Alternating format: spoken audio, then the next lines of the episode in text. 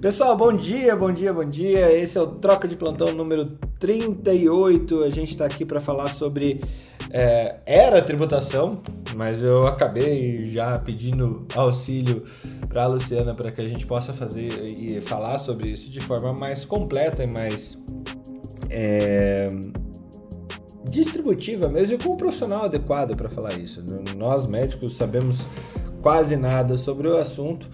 É melhor obviamente, é, ir atrás das pessoas que estudam sobre o assunto com grande frequência, tá? É, bom, meu nome é Fernando Carbonieri, a gente está aqui na Academia Médica. Hoje a gente resolveu falar sobre um tema que talvez a gente traga aí a Tech Tuesday, é, Tech é, Tuesday, né? Que seria a terça da tecnologia, terça da futurologia.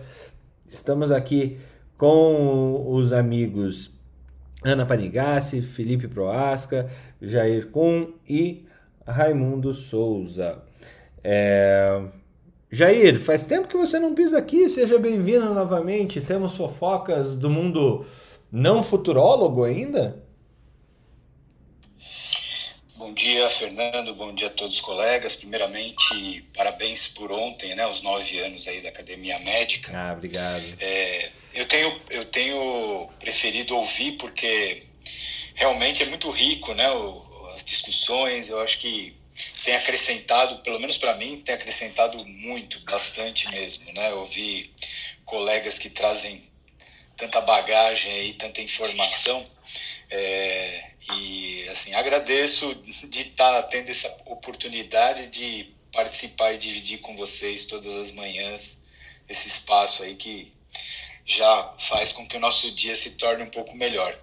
Em relação ao futuro, né, que basicamente eu lido com esse futuro, que são as crianças, né, é, ainda voltamos para aquela estaca inicial da pandemia, né, onde as crianças estão reclusas nas suas casas, é, a gente está realmente vendo índices muito baixos de adoecimento físico, né? Nas crianças a gente tem visto uma, uma, solicitação de demandas cada vez menores por crianças que adoecem cada vez menos exatamente por não estar tá tendo o contato que tinham anteriormente. Basta saber em termos de futuro aí, já que a gente está falando de futurologia, o que vai acontecer com essas crianças num futuro próximo aí, quando o, esse, esse, esse, essa agregação, né, essa volta às escolas, volta às aulas, essa volta à convivência, o que, que vai acontecer com esse sistema imune que ficou por um tempo ou muito fortalecido ou por pela falta desse contato vai mostrar realmente a recrudescência de doenças que estavam aí já vamos dizer assim paradas, né, ou já estavam mais erradicadas. Então o futuro nos dirá isso aí. Bom dia a todos. Que legal. Acho que a gente tem uma, uma coisa aqui, só uma, uma perguntinha, um, uma cutucada aqui para a gente guardar para nossa discussão. Eu acho que a, a nossa cultura mudou substancialmente, de forma muito abrupta agora, nesse, desde a invenção do iPhone, né? E, e realmente a gente está passando para um, um caminho da era da informação, a era da informação é, sendo obtida por todos, inclusive por pais, e eu sou recém-pai, a quantidade de curso que a gente comprou recentemente para aprender a cuidar melhor do, do, nosso filho é realmente muito grande. E já eu queria deixar aí um, um pontinho para a gente pensar é o que, que vai ser desse é, o, quais são as oportunidades que você enxerga do do ensino do autocuidado para essas crianças, porque isso vai marcar uma geração, né? Então, eh, será que teremos crianças que a gente ficava é, construindo a bolha em torno delas, ou elas serão suficientemente ensinadas para não se contaminarem tanto quanto era no passado? A pediatria mudou brutalmente com a, com a pandemia, né? Bom, Pinga, guarda essa enquanto eu passo para o Raimundo. Raimundo, bem-vindo mais uma vez. Você que vem do, do mundo da gestão e executiva aí da saúde. É, primeiro, mais uma vez, obrigado por estar aqui. E temos fofocas do mundo corporativo, tecnológico, futurológico e médico. É, sem dúvida, Fernando, bom dia, bom dia a todos, muito obrigado pela oportunidade, é sempre uma, uma grande satisfação. Eu tenho buscado é, ajustar o meu tempo aqui, eu costumo brincar e falar que eu estou me tornando é, cada vez mais incompetente. Eu não consigo dar conta das coisas no tempo que, que, que eu tenho disponível. Mas assim, a, tem, tem, tem uma, uma, uma, fofoca legal, acho que uma informação legal, e, e a meu ver tem está relacionado também com o tema de futurologia, embora seja algo mais recente, né? É, o valor econômico de ontem trouxe uma informação de investimento de 500 milhões de reais em quatro startups para a área de saúde.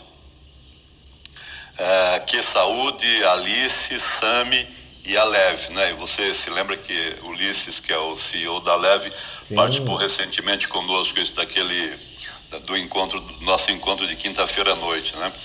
E, e, e, o importante, né, a, a, meu ver, é que são modelos é, avançados em relação aos modelos convencionais, né? É, eu acompanhei é, a Leve desde, desde o momento do, do, do pré-lançamento, porque eu, eu, já trabalho com o Ulisses desde a época que ele estava no, no, Pátria. Eu acompanhei o, o lançamento e acompanhei a, a SAMI também, um pouco mais distante. Né?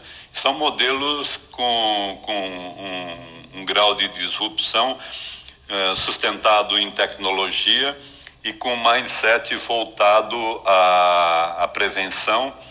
E, e, uma coisa que, que tem tomado muito meu tempo para pensar uh, ultimamente é, é um esforço para buscar a conscientização do usuário. Porque, na minha experiência, é, sem que haja também uma conscientização do usuário, quer dizer, o usuário tem que ter consciência de que é, ter qualidade de vida, viver uma vida qualitativa, deve ser um anseio dele. Se isso, ou, ou, quando isso se materializa, aí você tem na outra ponta o, o profissional médico que tenha um mindset voltado para é, essa mesma dimensão, é, o, desfecho e a resolutividade das ações são muito superiores, né? Então, é, esse é o meu é o meu comentário preliminar de hoje, né? Eu estou seguro de que essas essas novas organizações, esses no, esses novos modelos, né? É, certamente crescerão e prevalecerão ao longo dos próximos anos. 500 milhões de reais, esse foi o investimento? 500 milhões. Aqui tem uma, uma parcela grande do que saúde, né? Porque acho que quem, é, é, acho que saúde é algo como 150, 200 milhões aproximadamente, né? Acho que ah, quem, não, quem, é... Quem, é, quem é do mercado sabe que quem está por trás do, do, do que saúde é o, é o, é o Júnior, né? Que era o dono da Qualicorp, né?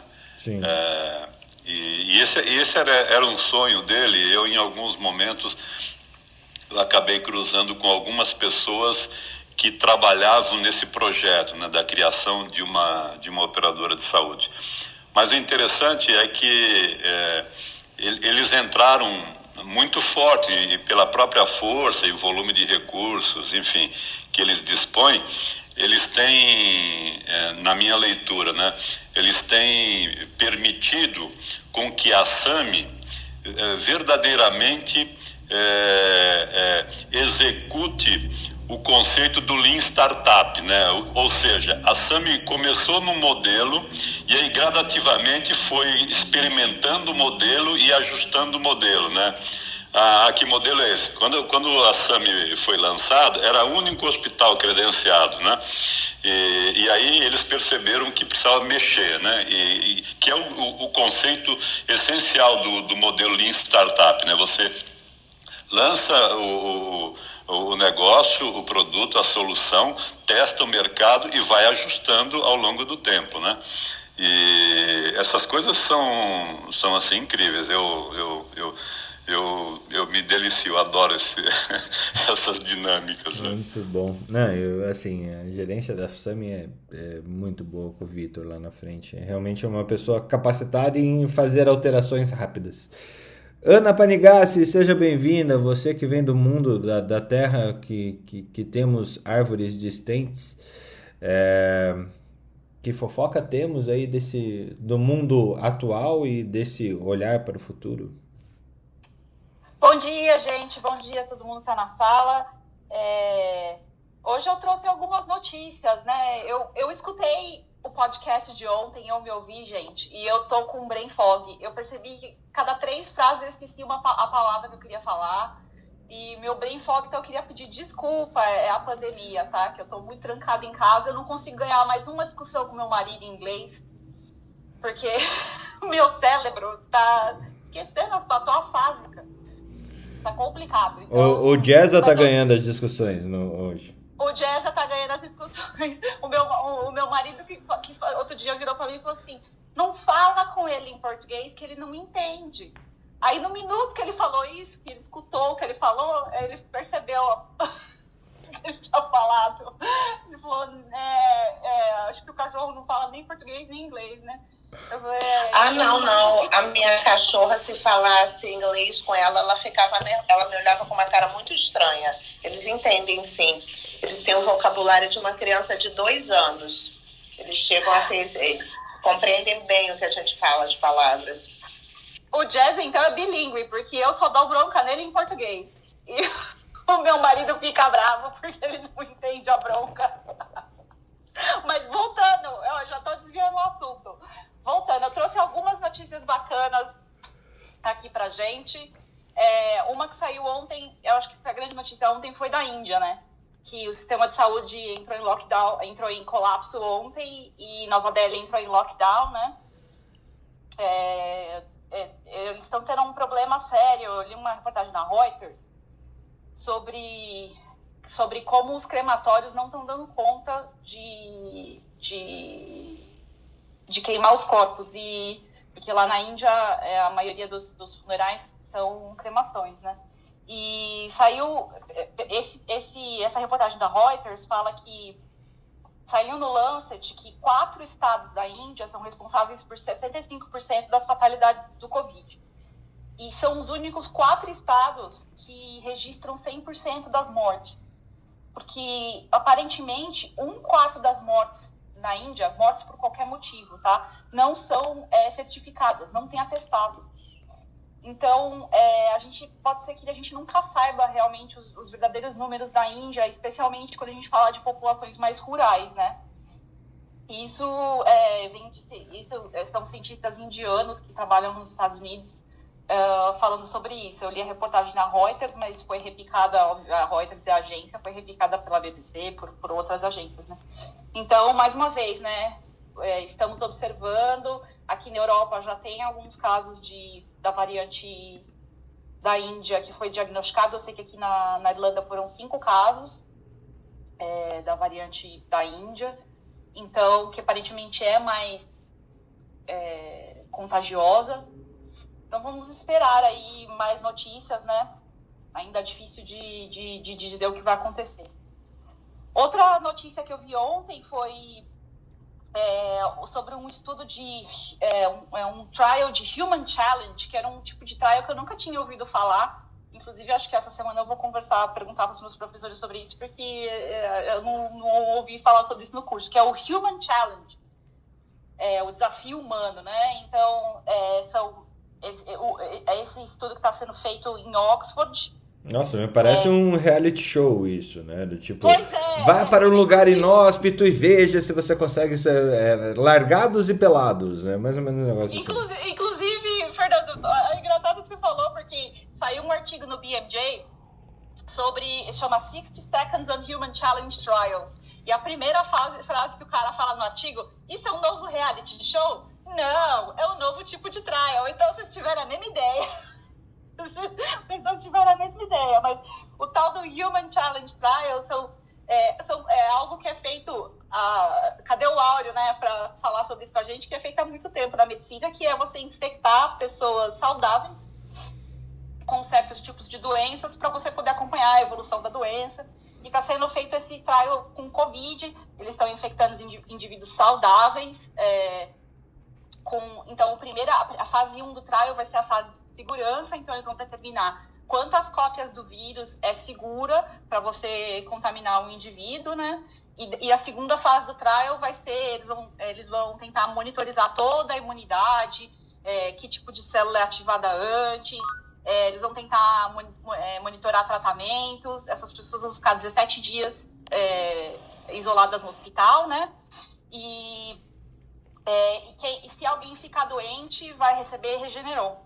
Então, isso é parte do pacote aí do trial, né?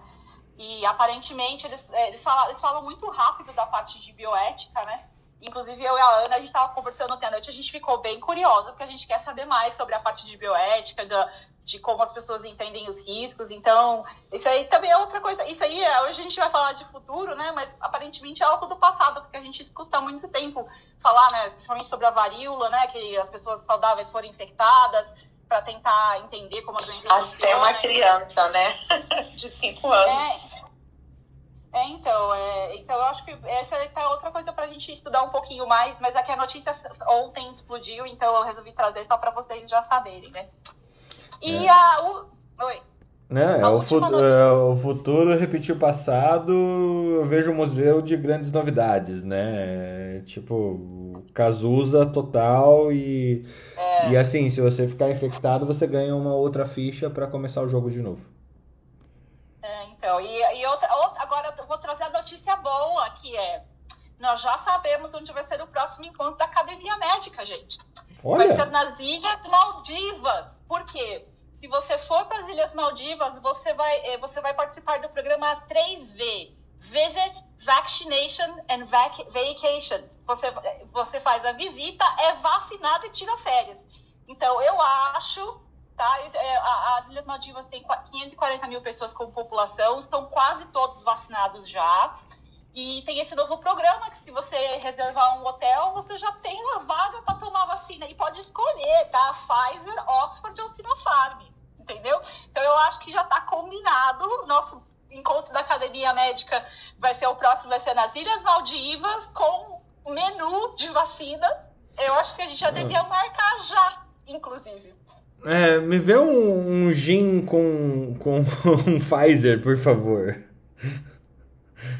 Um daiquiri de, de, de Sinovac. Um My Time, um My Time da Oxford, né? Eu, eu, eu, já, eu acho que a gente devia matar, comprar passagem. Eu acho que a gente devia chamar a AstraZeneca de Blood Mary. Não, eu, eu, eu, eu, Fernando, eu só vou se tiver Moderna, porque Moderna é USA. AstraZeneca é Blood Mary, então, Felipe. É, assim, se for por bebida, é, é, é o que mais combina, né? Blood Clots Mixer. Bom dia, Felipe. Deixa aí. É, cara, notícias do passado e do futuro. Não vou tretar hoje, né? Aí na primeira frase, treta. Nem era a sua vez, treta. Nossa, a... deixa eu pegar aqui. Umas coisas interessantes que eu vi. Saiu ontem o... um estudo falando, é, investigando mesmo essa questão das alterações de perda de memória e de alteração neurológica e psiquiátrica no Covid-19. E feita no Brasil, né? Assim, muito bom. Primeiro, assim, estudo, já tem alguns estudos, né? Tem um estudo nos Estados Unidos que já falava que um em cada três pessoas recuperadas pela doença apresentava alguma sequela neurológica ou psiquiátrica, né? Ou seja, 230 mil pessoas nesse estudo americano e agora saiu esse estudo no Brasil. E aí, ó, olha as porcentagens das sequelas neurológicas. Disfunção cognitiva, 81%. Dor de cabeça, 68%. Tontura, 47%. Visão turva, 30%. Zumbido, 29%. Perda de olfato, 55%. Perda de paladar, 59%. Pernas e mãos, 60%. Dor muscular, 55%. Dores no corpo em geral, 43%. E aí deixou as pessoas mais ansiosas e mais depressivas, né? E outra coisa interessante, o estudo americano cita que 87% dos pacientes que foram hospitalizados, eles depois de 60 dias ainda têm sintomas da doença, ainda não se recuperou.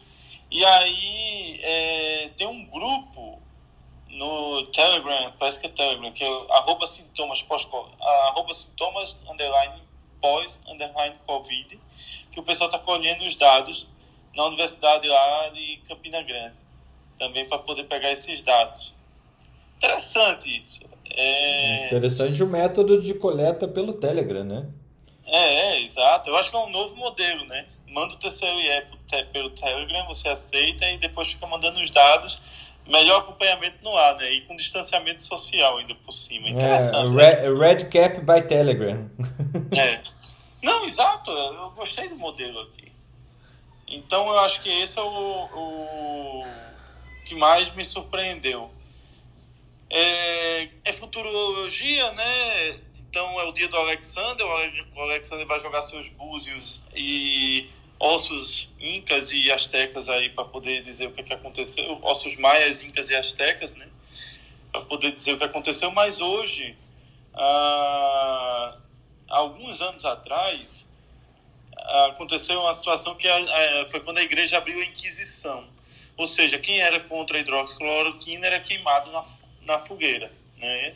Então, lembrando, a, o Papa Gregório IX abria a Licet ad Capiendos e iniciava a Inquisição. Acho que é o capítulo mais negro da Igreja Católica. Não, tá, tá chegou possuído esse. Não, e, é, falar de... Ah, outra coisa, hoje também, é, há quase 150 anos atrás, 160 anos atrás, Luiz Pasteur e Claude Bernard derrubam a geração espontânea com seus pescoços de cisnes lá na França. Excelente. Veja, é como um, um ponto na história muda todo o futuro, né? É, o nosso ponto aqui é a Covid. Vocês ouviram falar algumas vezes. A gente tinha esse exercício de futurologia sobre o um mundo transhumano, de seres humanos melhores, geneticamente modificados e tudo, né? Só que a gente tem uma doença que veio para ficar por 30 anos, ou seja, a nossa futurologia para daqui a 5, 10 anos, ela tem que obrigatoriamente passar pelo Covid. Não tem como imaginar, seja Covid ou seja a próxima pandemia, que eu acho que dá para abrir até um bolão sobre o que, que vai ser, se vai ser gripe, se vai ser tuberculose, se vai ser qualquer outro patógeno. É, isso daí tem que estar no nosso exercício de futurologia, sim. Ana, qual é o seu é, a sua fofoca de ontem e o seu exercício de futurologia para amanhã? Bom dia, Fernando. Bom dia a todos. É, tenho duas notícias. Né? A primeira é que o governador aqui de São Paulo comprou, anunciou que comprou 30 milhões de doses da Coronavac para vacinar os paulistas. Então ele disse que assim que acabar a entrega dos 100 milhões de doses que estão previstas para o Ministério da Saúde, que termina em setembro. Ele vai é, entregar 30 milhões para São Paulo e vai vacinar todos os paulistas até o final do ano. Essa é a primeira notícia. A segunda, eu li o artigo que a Úrsula mandou. Gente, eu vou falar para vocês que é assustador e eu, eu, eu fico boba, como eu não sabia tanta coisa. Fiquei bastante qual, assustada. Qual é o artigo para a gente trazer depois pro pessoal? Ah, peraí que eu vou pegar aqui o título completo, vou ler. Ele é, é começa é, é, da revista Medicina e Ciência, é uma, é uma revista francesa, e o título dele é assim: George Lucas, profeta do transhumanismo.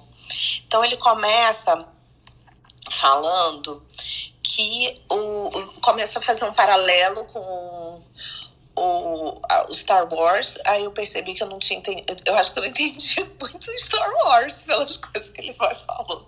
E aí ele disse que o Darth Vader é um transhumano e, e vai explicando, começa através disso. Aí eu tava ok, tava interessante.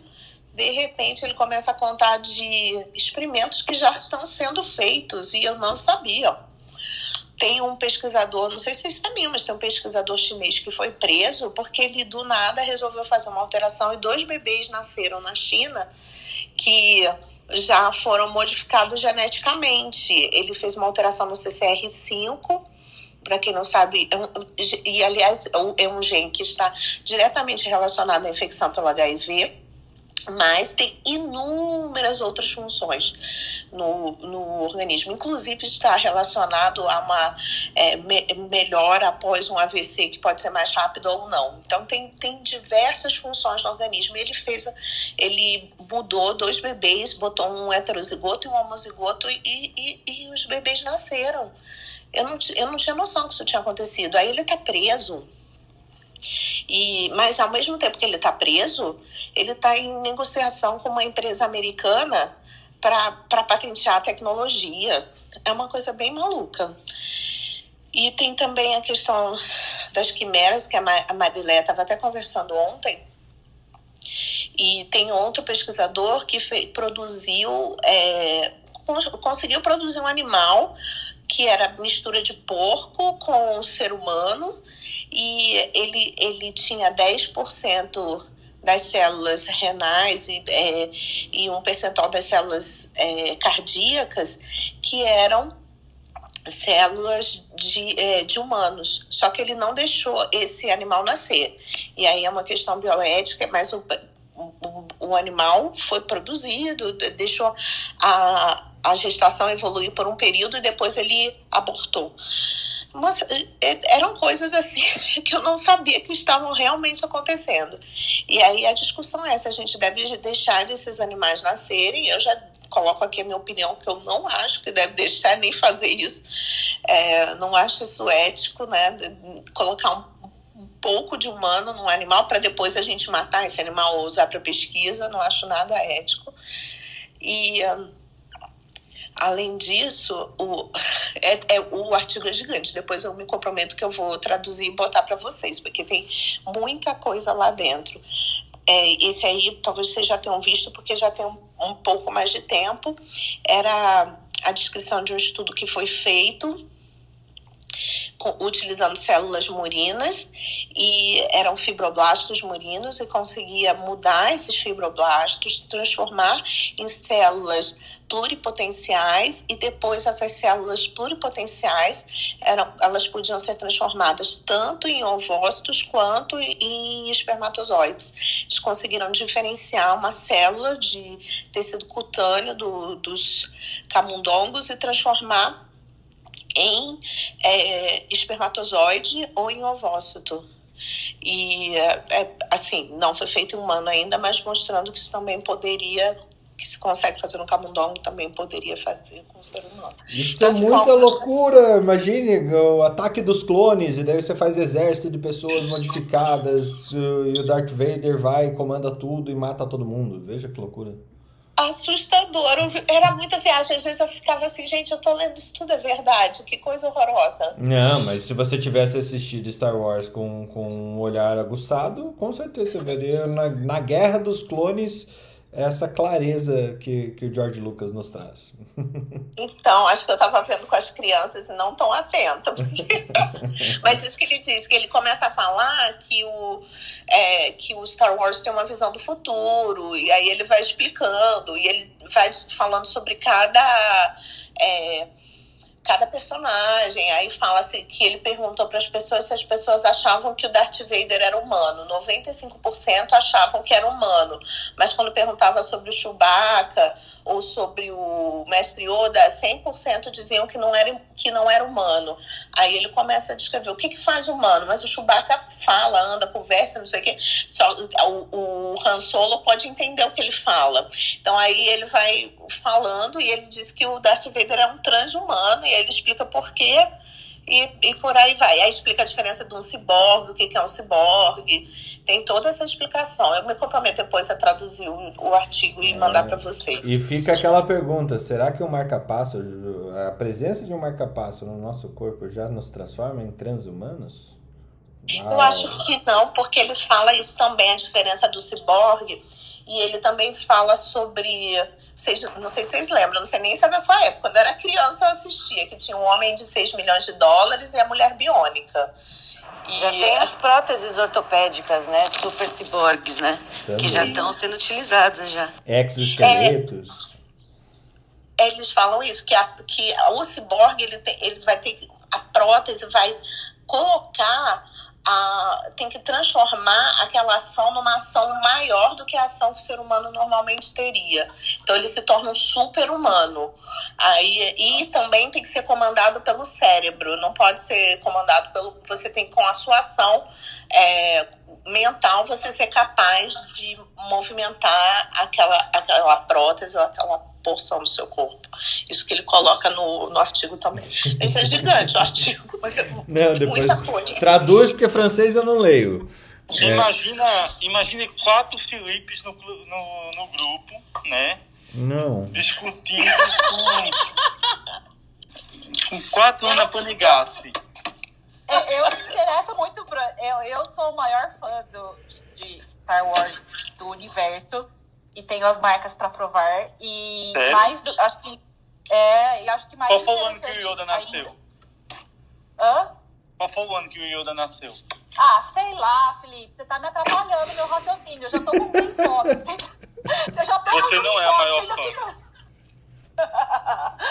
e o, mas o outro, outro seriado que aborda muito isso, inclusive o lado legal, é o Star Trek. Que no, no tem o Data, né? Que é o robô na, na nova geração do, do, do, Star Trek e tem todo um, um, um lado é, legal dele tentar se, se, estabelecer como humano, né? E agora tem a nova série que é o Picard. Eu, gente, eu adoro Star Trek, eu sou muito nerd. E ele tá tentando se estabelecer que, que, que ele se mata, e ele, mas ele se matou, porque ele é um robô, o robô, o robô se mata. Meu, eu adoro esse tipo de discussão em é, ficção científica. Adoro. É, o que sabemos é que robôs induzem humanos a, a, se matarem, né? Inteligências artificiais, tanto do Facebook quanto do Google, quando é testada em pessoas depressivas, é, elas chegam à conclusão que elas têm que induzir que a pessoa realmente se mate, porque é esse o caminho mesmo. Veja só. É, Messias, bem-vindo. Você que que é especialista em uma das primeiras áreas que a gente falou que ia morrer um dia por causa da inteligência artificial, que seria a radiologia, diagnóstico por imagem. O que, que você acha desse trem todo? Tudo bem, Fernando? Bom dia, gente. Bom dia a todos. Fernanda, é, é, nós acreditamos na radiologia né, que a inteligência artificial não vem para substituir, mas sim para complementar e aprimorar aquilo que a gente já faz. Né? É, Subentende-se que futuramente os exames normais nós não vamos olhar, nem tocar, né? eles já vão separar, ser separados numa pilha sobre aquilo que é normal, talvez fazendo um second look posteriormente ou não. Mas é, em termos de substituição, isso é um pouco vago ainda para a gente. Assim, é possível, é bem possível, mas, mas é, é um pouco improvável ainda nos tempos atuais que nós temos. Mas a gente tem sistemas sendo diariamente é, preenchidos por centenas e milhares de imagens e de, e de definições. Então, acredito que no futuro próximo teremos assim a complementação já estabelecida no, no diagnóstico, na, na, nas definições. Quanto a fofocas, a gente tem algumas alterações. É, o American College publicou na, na, na, própria página dele recentemente que assim na Covid, né, na, na, na, infecção por coronavírus, a gente não tem predominantemente linfonodomegalias. Só que em contrapartida, as vacinações estão causando linfonodomegalias que estão simulando doenças nas radiografias torácicas e principalmente nas mamografias, né, que aparecem em linfonodos axilares. Então eles recomendam um pouco de cuidado para para o setor da radiologia que pega essa, é, que, que, que pega isso daí para não ter um, um super diagnóstico de doenças e considerando sempre é, essa reação é, linfonodal relacionada à vacinação. Putz, quer, um dizer, outro... quer dizer que a gente vai ter alteração no BIRADS por Covid? É possível, possível. Minha esposa faz mama, sabe? Minha esposa ela é especialista em mama, então eu quero só ver o que, que vai vir por aí. É, um, um, outro ponto que a gente está que são conversas de bastidores que ainda não deu tempo, que a gente se preocupa, Fernando, é com o que esse, essa, esse número exorbitante de tomografias de tórax que a Covid causou vai causar no futuro em termos de doenças oncológicas ou de, é, de reações, alguma coisa. Vamos, vamos esperar para ver o que, que vai acontecer. O que, que a gente pode fazer momentaneamente é tentar ligar para os colegas que estão tomografando os pacientes assim com recorrentes, falar, olha, você não acha melhor esperar uma alteração de, de sintomas ou se a gente for fazer um controle, fazer um controle um pouco mais tardio. A gente está fazendo esse trabalho de formiguinha, tentando mostrar algumas recomendações e é isso que a gente está fazendo. Em termos de fofoca, acho que eu tinha isso. E só para contrapor o que a doutora Ana falou, é, saiu, acho que hoje ou ontem também, que a ilha de Malta, lá o, a ilha de Malta, próxima à Itália lá, para aquelas pessoas que ficarem hospedadas em hotéis quatro estrelas, eles vão pagar 75 euros, e para aqueles que eles ficarem hospedados em hotéis cinco estrelas, eles vão pagar 100 euros. Então a gente pode pensar no novo destino para o encontro da academia médica aí, ó. Cruzeiro ao redor do mundo. A segunda parte do encontro. Só, só essa história, Messias, eu adorei essa história aí da linfonodomegalia. Provavelmente a linfonodomegalia deve ser pelo indutor viral do adenovírus. Isso já tem relatos em outras vacinações que o indutor viral do adenovírus, que aí é a AstraZeneca e a Sputnik, que tem essa característica, né, tem esse indutor, ele pode causar eh, essas linfonodomegalias sem necessariamente ser doença em atividade. É, a doutora Sim. Jane Gunter, inclusive, escreveu sobre, ela escreveu sobre isso no New York Times esses dias, falando que é, aconselhando os pacientes a esperar pelo menos oito semanas antes de fazer a mamografia e, e que, que fale para o técnico o braço em que tomou a vacina, porque aparentemente Isso. a linfonodomegalia é maior no braço que você tomou Exatamente. a vacina. Então, avisar o técnico para deixar escrito no, no, no pedido. Exatamente. O problema que está acontecendo, Ana, é que muitas pessoas deixaram de fazer os seus exames de rotina por causa da Covid e, momentaneamente após fazer a vacinação, já estão correndo atrás do prejuízo. Entendeu? Então, sim, pode esperar um aumento de, de notificação de doenças aí, que não são doenças, na verdade, né? Uh, o, o, que a gente teme é muito é carcinoma oculto, né? Que às vezes causa só linfonodomegalia e não tem manifestação mamográfica. Então vamos esperar, vamos ver como é que vai ser, mas é essa a recomendação mesmo. Oito semanas após a, a vacinação e esperar, é, aí entra a parte do ginecologista, dos mamos. É, inclusive nós estamos é, orient, tentando orientar aqui os colegas, né, que minha cidade é um pouco é pequena, então a gente consegue até falar diretamente para tentar dar esse conversar com a paciente, mesmo se ela, ela estando preocupada com os exames de rotina, para tentar postergar um pouco após a vacinação. Eu queria só fazer um comentário do futuro da radiologia, que aqui em São Paulo a gente já está recebendo os laudos dos pacientes no, pelo celular em audiodescrição. Então eu estou achando muito interessante essa evolução, não tão futurística, mas já um, uma, um avanço dos radiologistas aqui. Está sendo bem interessante. Luiz Pet, esse cara é incrível.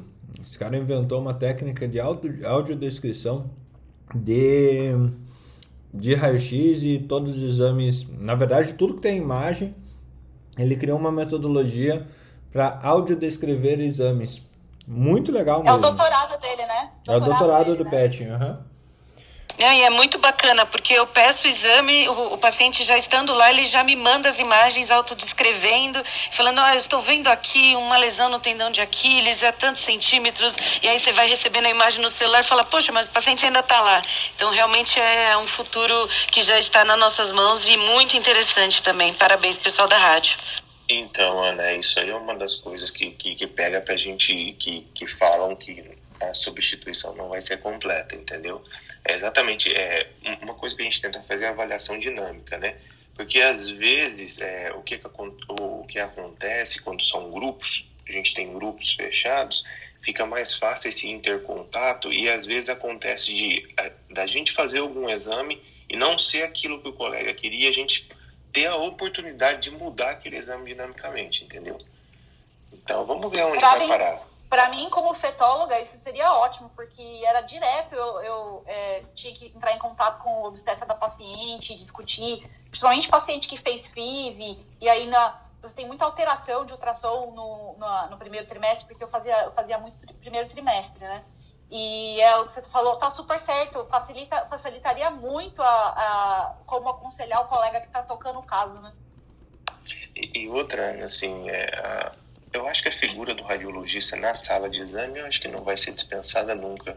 Porque ali você tem a oportunidade, olha, faz um pós-tardio, faz alguma coisa, põe de bruxo, faz prona, faz você entendeu? Acredito que vai ser complementar, assim, substituir completamente.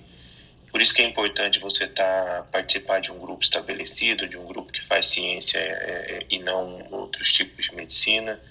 E a gente tentar sempre progredir, independente de onde está, onde a gente estiver. Então, por isso que eu tenho um prazer enorme de, de tentar estar tá aqui com Nossa, vocês todas as manhãs. Pra... adorei os outros tipos de medicina, viu, Messias? Não é, mas o, o Messias tem razão. Para mim, o radiologista, ele, ele, ele é um cara envolvido. Ele é um cara que ele entra na cirurgia, se precisar. Ele é, um, ele é um cara que você pode pegar o telefone, entendeu? Para mim, o radiologista é um médico envolvido. É, é, é, não é um cara que eu mando as chapas. Porque o pessoal acha que o radiologista é o cara que você manda as chapas, né? Verdade. não é? Não é? é médico, né? Ele é médico, ele é médico. Não tem um curso no Senai para ser radiologista, não? Mas essa é a pergunta. É Instituto é, é Universal é, Brasileiro. Você recebe umas cartinhas em casa a cada quatro semanas, né? E, é por 50 reais a mais você pode fazer o de anestesiologista. É verdade. Muito bom. Marileia, Marileia. Bom dia. Bom dia. Vocês não sabem o que é acordar de manhã. A gente entra aqui no troca de plantão e quanto aprendizado, quantas trocas. Assim, eu tenho é, avisado para alguns amigos que já estão no Clubhouse que eles não têm ideia de quanta troca a gente faz aqui, como a gente se diverte nessas trocas também, que eu acho que isso faz total diferença é, quando a gente discute temas tão relevantes, importantes e sérios, a gente tem esse toque de humor que deixa tudo mais leve e, e mais força para enfrentar, né? Ah, é, primeiro, fazer só alguns comentários. O Felipe falou de Claude Bernal, eu lembrei, né, da, da nossa frase que eu adoro, que é na medicina no amor nem nunca nem sempre. Acho que é uma frase muito, uma frase muito verdadeira.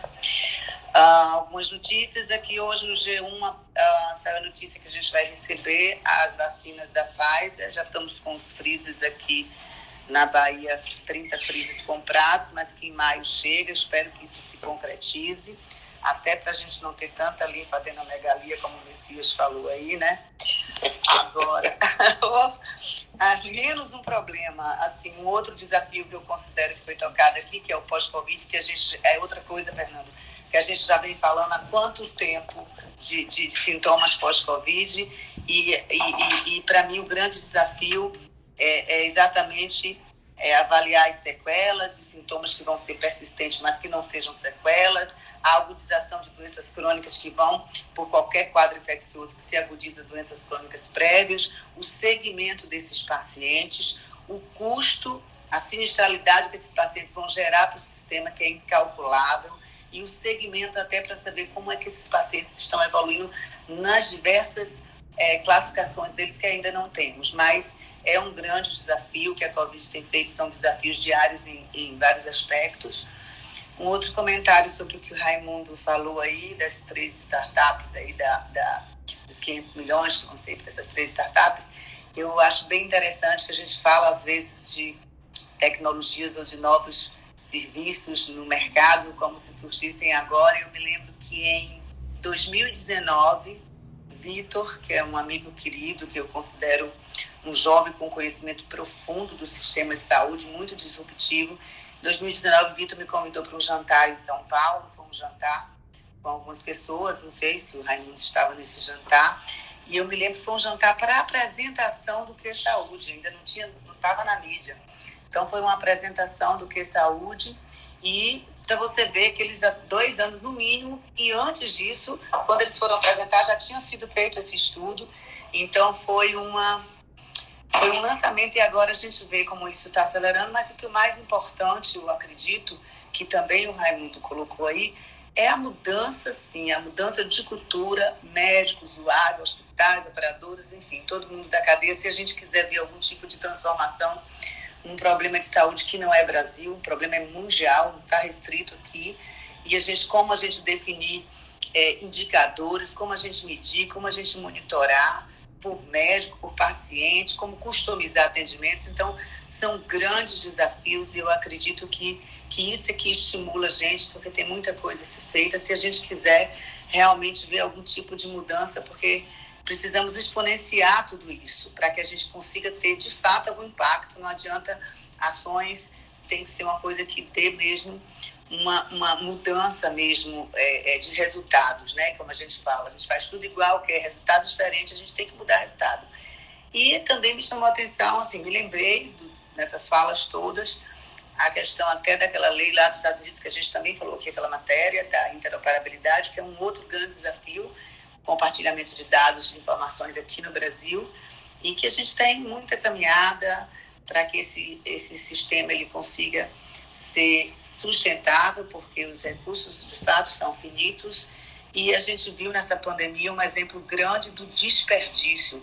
Quanta coisa a gente investiu em desperdício, exemplo da própria cloroquina da compra, grande desperdício de um recurso que poderia estar sendo distribuído para outras coisas, inclusive ações sociais.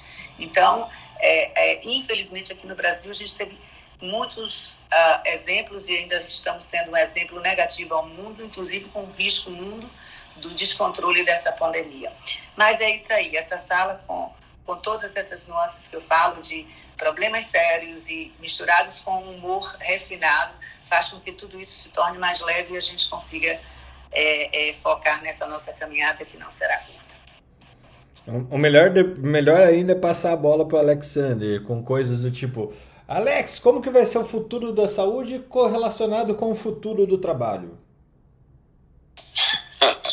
Nossa, é, Fernando, isso é um processo muito difícil, né?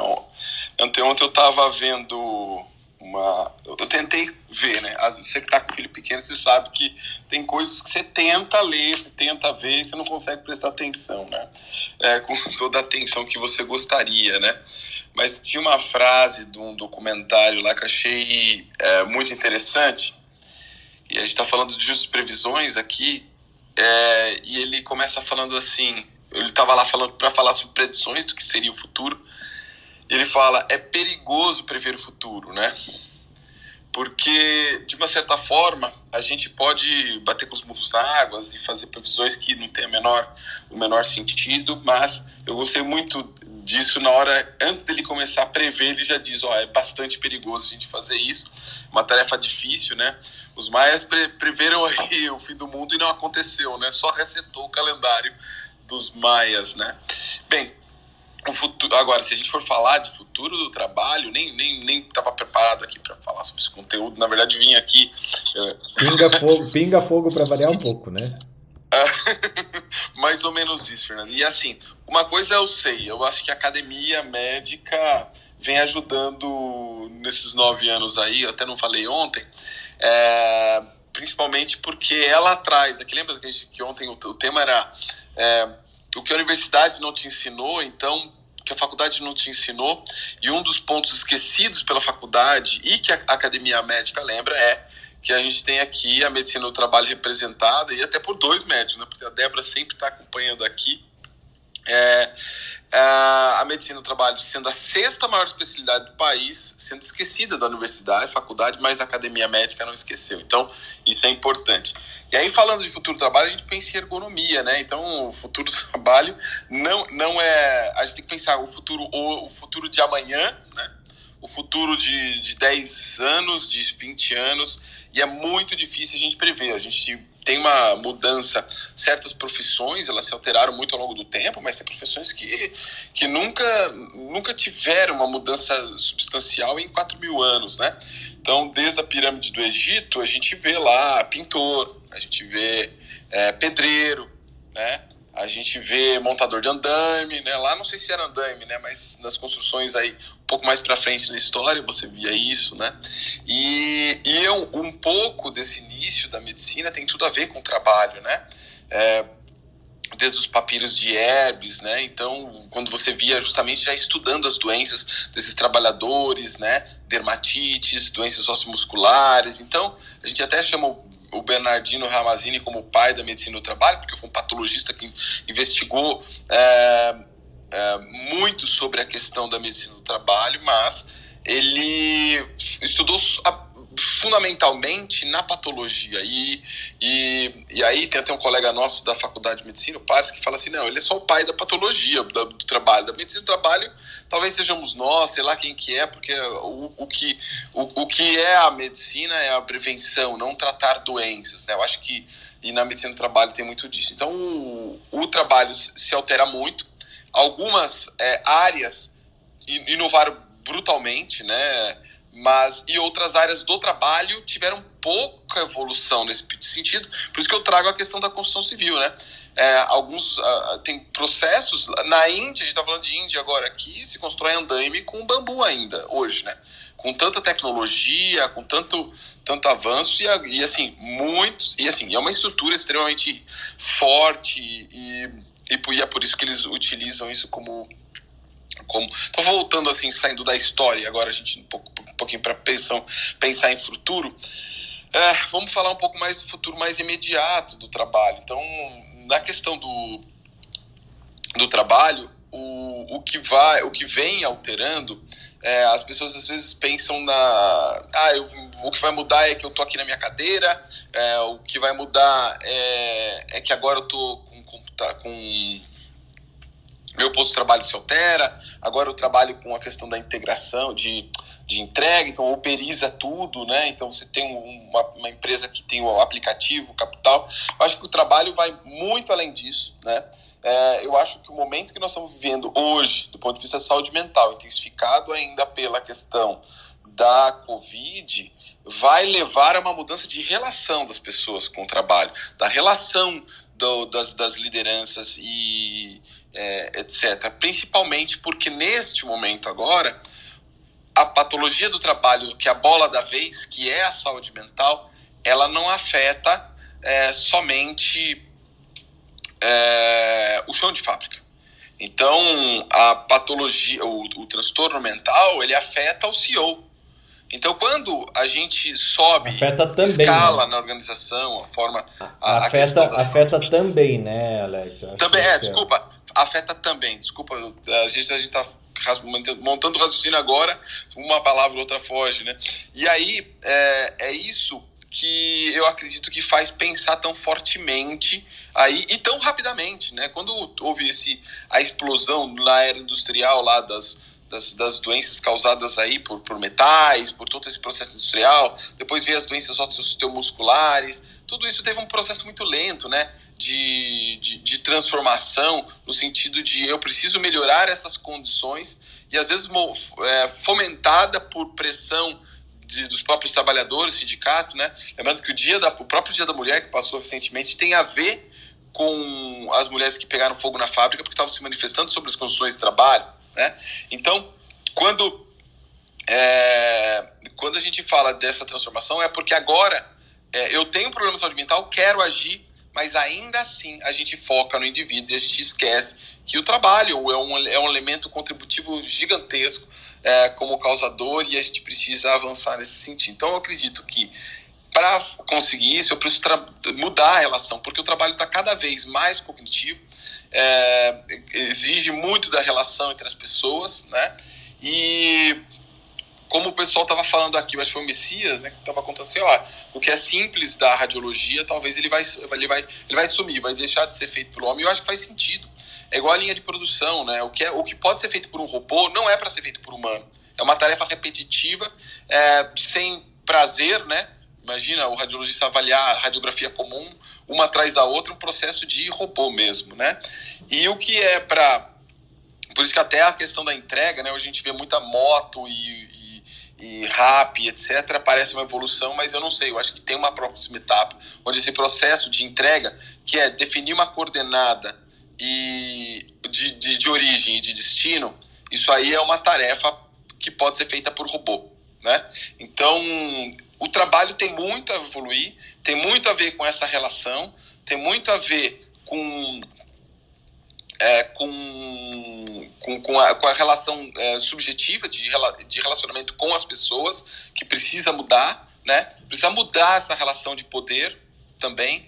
É, eu digo, se eu tenho cada vez mais distanciamento entre poder e, e, e quem executa o trabalho, eu tenho um problema de relação ao trabalho que vai, que vai explodir em algum momento, né? E o, o principal fator é a saúde mental e pode vir uma outra onda, né? Que é até de suicídio, né? Maior e a gente vê isso na medicina, né? Bem, é, eu acho que era esses pontos aqui que eu tinha para trazer. Se eu lembrar de alguns outros, mais para frente a gente se fala. É, legal, legal, muito bom. Débora, a, a rainha do grafeno, seja bem-vinda. É, de fato, o grafeno é, um, é uma descoberta importante, ela é recente, né? Ela é desse século. E ela vai trazer muitos ganhos, principalmente para a indústria do aço, né? Eu sou fã número um.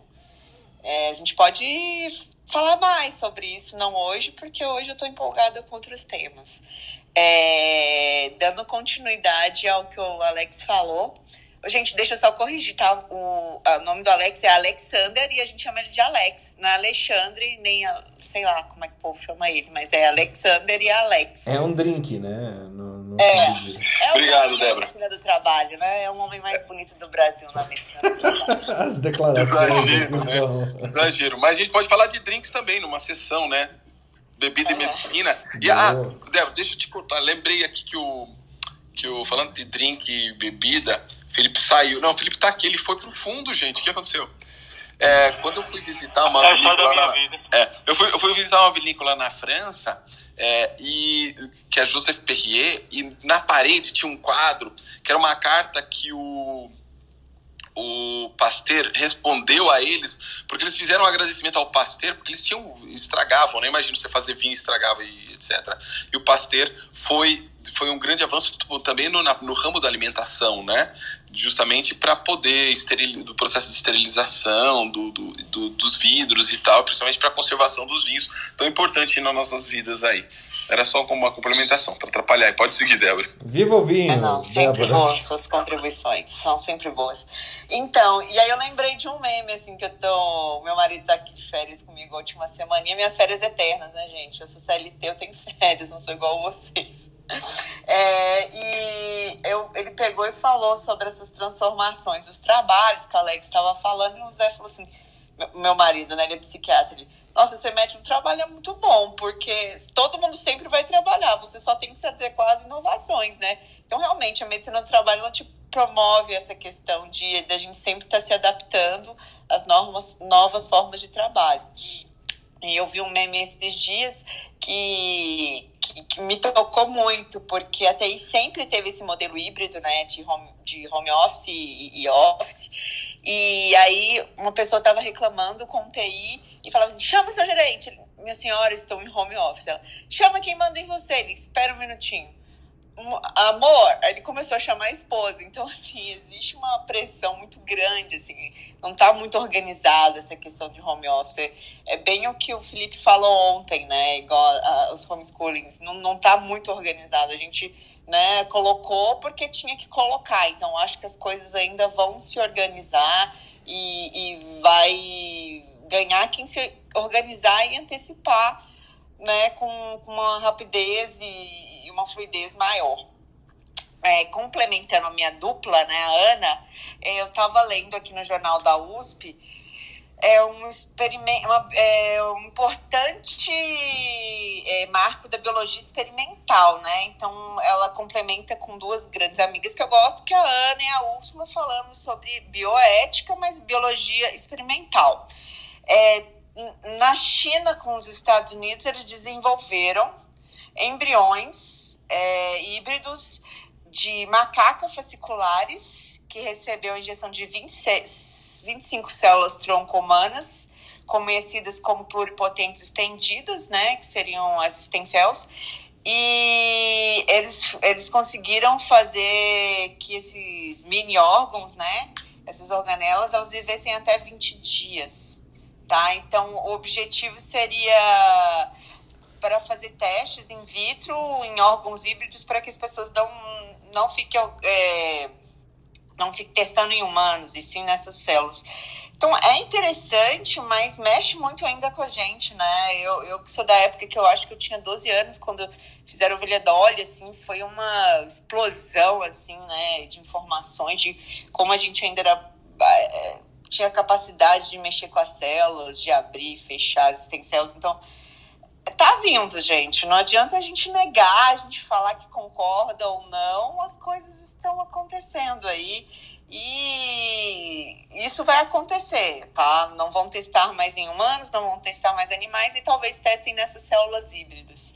É... Sobre o grafeno, ele tem potencial também não só para o ácido, né? Ele, de... ele é uma derivação do carbono, assim como diamante ele pode ele de, deixa o, o aço mais duro e resistente ele vai vir aí também quem sabe substituir o titânio não sei. Eu acho que a gente tem que começar a pensar aí em, em, alternativas que vão surgir em menos de uma década e a gente não, não se ligou ainda. A gente ah o que que vem para o futuro? O futuro está acontecendo né? Então assim é, eu e o Alex a gente que que corra né para adaptar aí a questão de de ergonomia, né? Que vai ter que entrar uma ergonomia intuitiva aí, a gente vai ter que construir isso agora, né? Para ontem, né, Alex? Talvez cabe aí um vinho e a gente começar a se organizar, porque as coisas já estão acontecendo. É. É. A, a, o, o buraco é bem mais embaixo e é ali, né? É, tá, tá, tá pronto para pra gente pular em vários buracos aí que a gente não sabe o que, que tem lá dentro. Úrsula, como é que você vê esse trem todo? Oiê, bom dia. bom dia. Então, eu, eu, eu, compartilho um pouco com a Ana, assim, de algumas coisas eu gosto de ir com um pouco mais de prudência, né? Mas talvez porque eu não tenho uma pesquisa básica, talvez porque eu não estou me expondo, talvez não, é um papel confortável para mim, ficar olhando e observando o que está acontecendo, né? Mas olha só que contraponto interessante. Estava colocando aqui até no grupo para vocês. Assim, a gente aceita muita coisa para o início da vida e para a cura, né? E a gente aceita muito pouca coisa para o final da vida. Então, assim, será que a gente é hipócrita? Será que a gente é amoral? Será que a gente é imoral? Né? O que será que a gente é quando a gente aceita, assim, em momentos da vida diferentes, a gente aceita coisas completamente distintas, né? E outra coisa que me, me preocupa bastante é que, assim, quando a gente está quase tudo, quase tudo em, em em avanços científicos, eles vêm com um propósito muito bonito e, em geral, muito altruísta, né? Então, por exemplo, estou pensando aqui a história do, do Viagra, né? Se descobre um remédio que é um vasodilatador, de, enfim, tem uma proposta. E aí se descobre que essas pessoas, quando elas estão é, usando a medicação com propostas cardiopulmonares, elas acabam tendo um outro efeito que era uma ereção. Então, peraí, então a gente descobriu um efeito que talvez economicamente seja mais do ponto de vista da indústria e seja mais interessante. Então, assim, a, a, medicação ela nasce com um propósito, mas ela acaba ganhando um benefício econômico em outro contexto. É, que é benefício social de alguma forma, é fato, né? Mas aí, num terceiro momento, a gente tem a utilização, que é, é, é nisso que a gente se aproxima do transhumanismo, né? Aí a gente tem pessoas que são tidas como saudáveis que querem uma hiperperformance. E aí elas acabam se utilizando da medicação também da mesma maneira, né? Então, assim, aquilo que nasce com um propósito geralmente é muito científico e muito altruísta, ele alcança um outro contexto completamente diferente, né? Então, assim, quando a, quando a, foi Ana que comentou assim, a gente já tem próteses é, de ciborgues, né? Então, assim, a gente já tem desempenhos sobre humanos quando a gente se utiliza de alguns recursos, sejam eles farmacológicos, protéticos, sejam eles de que ordem for, né? Mas será que a gente, como sociedade, os nossos descendentes, né, para quem tem descendentes futuros, vão ter a mesma sabedoria ou eles vão acabar se utilizando dessas coisas de uma maneira que nem sempre beneficia o meio ou beneficia o social de uma maneira mais é, sem ser socialista, sem ter esse apelo todo, assim, né? Mas será que a gente sabe onde cada coisa vai chegar quando a gente desenvolve alguma coisa? E será que as gerações futuras têm essa mesma responsabilidade ou não, né? É, baseado num pouco que a gente olha de passado, a gente já sabe que a sociedade não tem necessariamente responsabilidade, mas o benefício econômico puxa para um outro lado, né? E aí, como a gente conversou ali das questões da China, dos bebês, né, alterados geneticamente, que podem ter um benefício. Então, assim, no primeiro momento a gente está falando que esses bebês, nossa, eles vão ser mais resistentes a um tipo de infecção. Mas será que não vão ter outros benefícios que a gente não sabe até onde isso vai dar? Né? Isso a gente não pode esquecer que esses bebezinhos, assim, talvez eles sejam proibidos de serem gerados em um contexto, mas mais do que rápido, em um outro contexto de menor regulação ética, eles vão acontecer. Então, assim, aí é quando a gente vai para países de, de, regulações éticas muito mais frágeis para fazer experimentos, né? Então, isso que me, me, preocupa um pouco como sociedade, assim, será que o ser humano ele é responsável? E o que a história conta pra gente é que não, não é muito não. Então, assim, é isso que me, me assusta quando a gente vê esse tipo de coisa, mas queria dividir com vocês, assim, porque eu, eu como eu já falei mais de uma vez, assim, eu, eu, sou meio velha nesse sentido, assim, eu fico uns três passos atrás olhando o que está acontecendo, e acho que os, os meus anos de vida não vão me permitir olhar tanto, assim, para tanta coisa, né? Mas divido com vocês essa percepção.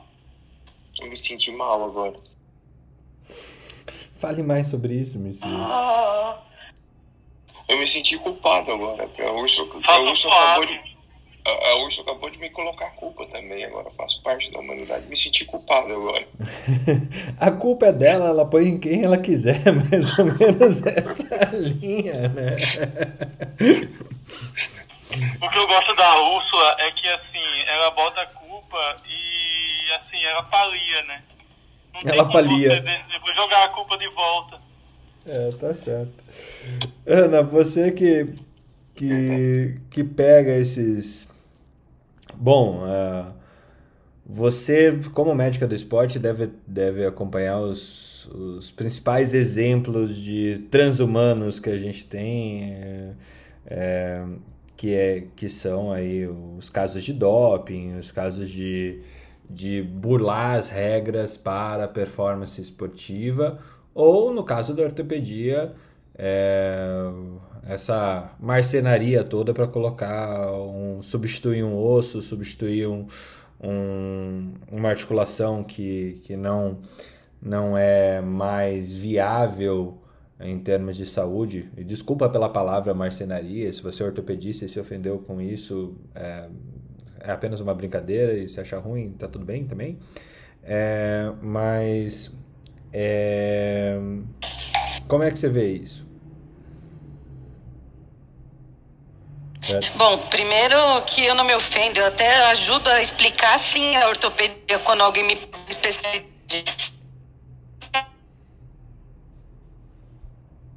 Hum, eu, eu acho que você tá no, eu acho que você tá num lugar ruim da Santa Casa aí, em termos de. É, então.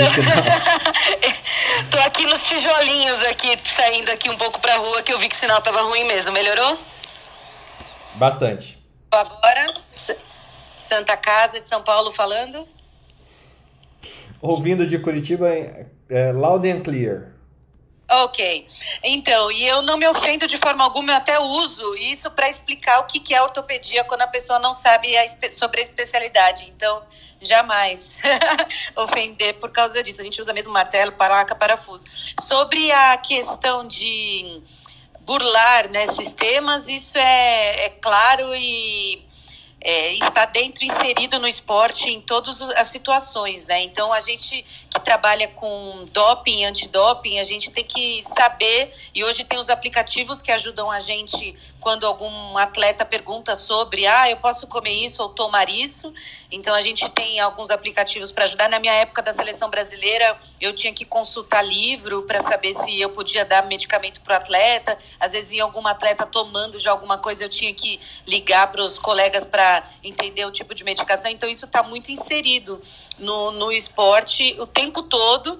E o grande problema na, na medicina esportiva são as coisas que a gente ainda não conhece, né? Que são os dopings genéticos, os dopings que eles consideram burlar o sistema de forma é, que a gente ainda não sabe. Manipulação, né, mesmo de, de urina, manipulação do sangue, é, a trocas de oxigênio. Então, existem outras formas de você burlar que ainda eles sempre parece que estão um passo à frente, mas aqui o Brasil, o De Rose, que é o Papa né, da, do Comitê Olímpico Internacional, ele, ele sempre busca o Brasil tá com uma representatividade muito grande, tá, a formação está cada vez melhor para os médicos tentarem pegar esses sistemas de, de obtenção de títulos é, que a gente fala sem qualificação, né, com através de, de outros subterfúgios.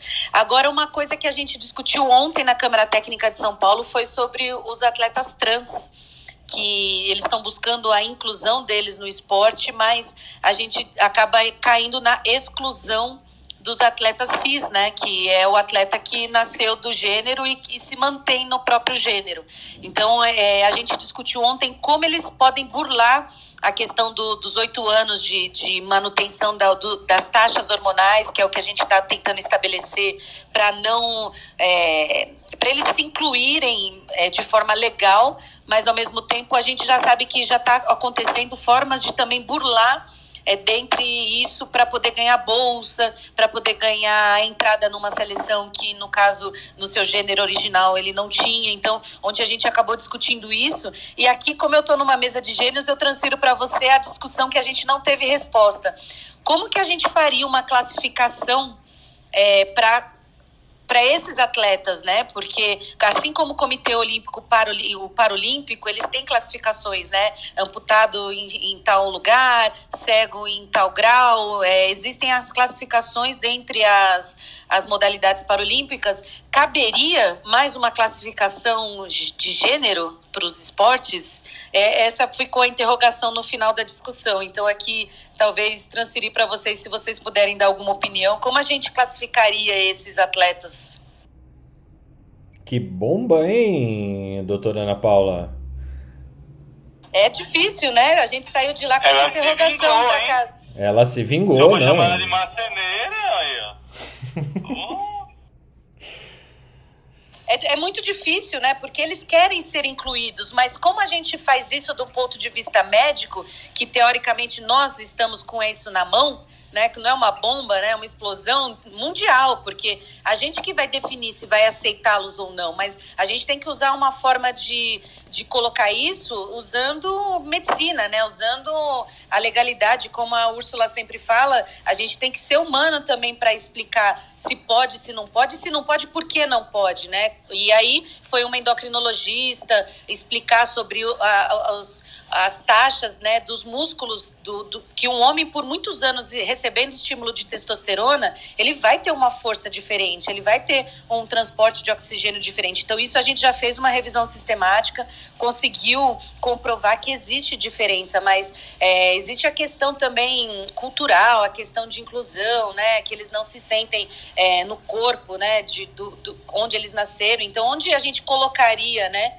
No esporte, sendo que já, já é claro que eles estão, né? Em todo planeta já, já estão participando de eventos, inclusive mundiais, né? Já, com autorização da, da, dos comitês internacionais. É. A gente tem que partir do princípio, eu acho, que essas pessoas não estão de sacanagem, entendeu? Elas realmente têm um. Elas é, têm uma dor, eu... elas têm uma dor. Exatamente, elas não estão de sacanagem, entendeu? E, mas eu entendo o que a Ana tá falando e, e concordo, acho que tem que. Aí é que tá, eu acho que a gente tem que levar essa discussão muito a sério, porque Uh, eu, eu eh, conheço pessoas trans e, e, assim, essa pessoa não tá fazendo porque, né, é que assim, o problema é, tem gente que vai abusar, né? Então, como a gente, assim, como tem atleta que abusa, atleta cis que abusa cheio, né? Tá lotado, né? A gente sabe disso, né? Então, exatamente, por causa disso, é isso que eu tô falando, né? Que tá assim como tem a, a, a atleta cis que abusa, né? a gente está cansado de ver na televisão, nas notícias, né? Mas o que a, o que a Ana falou, que eu acho que é que, que, que sobre o, o, uso de recursos e de doping, isso é uma coisa que existe em, não só no esporte. Aqui no esporte fica muito claro pra gente, né? Mas eu sei, eu, eu tava, a Ana tava falando, eu tava pensando aqui na minha carreira, vários momentos que é, eu me deparei com situações que, é, especialmente em, em obstetrícia, que, uh, como é que eu vou falar isso de uma maneira... É, por exemplo, se tem um jeito, é, eu não vou ficar dando receita, mas tem um jeito, tem jeitos de você fazer a paciente ovular mais para ela engravidar mais rápido. E eu já vi paciente chegar no pronto-socorro com cinco fetos, é, gravidez quíntupla. E aí, porque, entendeu? Abusou desse tipo de recurso. E aí você tem que. O que, que você faz? O certo é reduzir, né? Senta e chora, né? Cinco? Senta e chora e reduz. Porque assim, a paciente é, queria engravidar mais rápido. Tem esse negócio no Brasil que as pessoas acham bonito ter gêmeos, acha fino, acha, né? Sabendo que, né? Aí ela, alguém fez a formulinha lá, que tá todo mundo cansado, né? Assim, que a gente que é geó, a gente sabe como fazer, não vou ficar dando receita, mas ela pegou cinco embriões, cinco gravidezes. E aí, o que, que você faz? Você reduz? Porque o certo, se você for pensar, o certo é reduzir. No Brasil, a gente não pode reduzir. Né? A gente não é, não é autorizado por lei. E, e, e aí? E agora? De quem é a culpa? Então, Sabe? Eu acho que a culpa Ana, é do é... médico que deu o remédio pra ela. Mas, Mas, assim, Ana, hum. é isso que eu falo da hipocrisia, assim, que pro início da vida a gente aceita tudo. Mas na hora Exatamente. fazer a feto-redução, a cito-redução, ah, não pode, porque é o fim da vida. Então, olha que hipocrisia, né, com alguma coisa. Hipocrisia, falando que eu- exatamente concordo isso. não com o fim da vida, não é isso, mas assim, que hipocrisia social é essa nossa coletiva, eu digo, né? É, não, Eu você acho- tá eu absolutamente acho- correta. Eu acho que Fala, somado a isso, somado a isso também, Ana, que você colocou, é, tem que se equilibrar muito a linha tênue que existe entre a, a ética, né, o respeito no esporte, eu tô falando a ética, o respeito e a, a fisiologia, né? Eu acho que esse aqui é o, o embate que, que a doutora Ana, na ortopedia ali, como uma das pessoas na, na frente disso, vai ter que encarar, entendeu? Eu Acho que é o mais complicado aí não está nem no aspecto fisiológico da coisa, assim, mas no aspecto de, de, de ética do esporte, de É, respeito. de- mas, Messias, É, eu acho a que a, gente- a dor aí é a seguinte: trans também querem competir. Eles não têm onde competir. Não tem. é, é, não existe categorização como a Ana Paula colocou. Não existe categorização onde eles se encaixem. É, é minoria da população? É minoria da população. Mas, de qualquer forma, são humanos que querem competir, que querem praticar esporte em nível de competição. É, a, a questão aqui é: devemos criar uma nova categoria de Jogos Transolímpicos? O problema é que eles, é, o, o, os, tem ser, não pode falar eles, né? As mulheres trans, o problema é que elas prejudicam as mulheres cis, porque elas entram no jogo e elas tomam lugar, porque você imagina, são corpos que por mais que se modifiquem Ai, para Ana, ter uma mas, ai, desculpa, mas não, mas deixa eu explicar que essa é a questão. Não, Já, não, peraí, não, deixa eu terminar de falar então só, aí você fala o que você acha. Então, o que, que acontece? Isso é, que, é isso que a Ana está discutindo na Câmara, a gente já falou isso aqui, inclusive, em outros. é, em outros, outros dias, né? Em outros é, Acho que trocas teve de um troca, teve um troca que a gente trouxe isso. que, Sim, e a Ana trouxe que esse é o problema que eles discutem na Câmara, porque a mulher nunca teve espaço, há pouco tempo conseguiu conquistar, ganha menos que o homem no esporte, luta para ter um local. E o que acontece? Quando o atleta, a atleta trans entra, ela ganha o local, porque ela é muito mais forte. Isso está acontecendo no vôlei. Então, essa que está sendo a discussão, porque a preferência é pelo atleta que vai ter o maior rendimento. Então, o que vai acontecer é que a mulher não vai ter lugar, como sempre na sociedade, né? Então, assim, agora Pois é, mas, assim, dela tá elas abaixo já, não tem mais local para ela jogar também, porque É todo local vai ser É ocupado. isso que me preocupa, porque elas são mulheres, elas não são homens. É isso que me, que me preocupa, porque elas são mulheres e o feminismo tinha que ser transeccional, a gente tinha que aceitar elas como mulheres também. O- são, é meia dúzia de mulheres, não é 500, entendeu? É, bom, eu acho que É, é, meia é, dúzia no time de vôlei pegou o campo inteiro. Então, Mas assim. ninguém vai virar mulher. Mas, vai virar mulher não, mas esse problema. Eu vou deixar a Ana falar também, porque a Ana esse é... é o grande problema. Que tá vamos, vamos organizar esse negócio, peraí. peraí. Nossa, desculpa, desculpa ter causado aí no plantão. A gente pode fazer um plantão só disso. Isso é ótimo. Fernando, depois eu quero falar um pouquinho tá. também. Tá, vamos. Só peraí, Alex. Alex, deixa eu organizar esse negócio. Alex, Ana Carol, Raimundo e Ana Panigás, depois Ana Paula para fechar, já que ela plantou a bomba. The bomb has been planted. E não fui eu que tratei.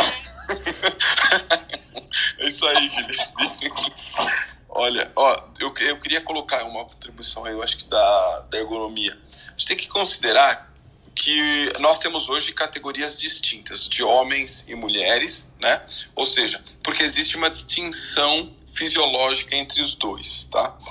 E uma dessas distinções tem a ver com a quantidade de fibras musculares. A gente sabe que as mulheres têm menor é, quantidade de fibras musculares e isso reflete em força e esse, essa característica pode chegar a 25%. E aí a Ana está aí para me corrigir se eu estou errado. Então, além dessa característica, a idade. Né? Então, a idade também contribui com essa redução de fibras musculares ao longo do tempo. Tá? E é por isso que nós não temos esses atletas idosos e aí a gente vai ter umas uma segregação natural pela idade. Então, a gente poderia ter uma jornada aí do idoso, que são atletas que não podem participar mais, porque cadê? Cadê esses atletas olímpicos idosos que não estão aí? Então, porque é uma característica fisiológica. Então, se esta é a, o fator principal, talvez, de, dessa divisão, justamente porque existe uma diferença biológica, não me faz, não faz muito sentido a gente estar tá incluindo é, uma, uma outra categoria que tem, tem, tem uma característica que não tem a mesma similaridade é, fisiológica que aquele que aquela categoria inicial, tá? Então, no meu entendimento, talvez criar uma, uma, uma outra categoria, é, não, não porque a gente quer segregar, ou a gente junta tudo. Homem, mulher, e aí faz um esporte só. Né?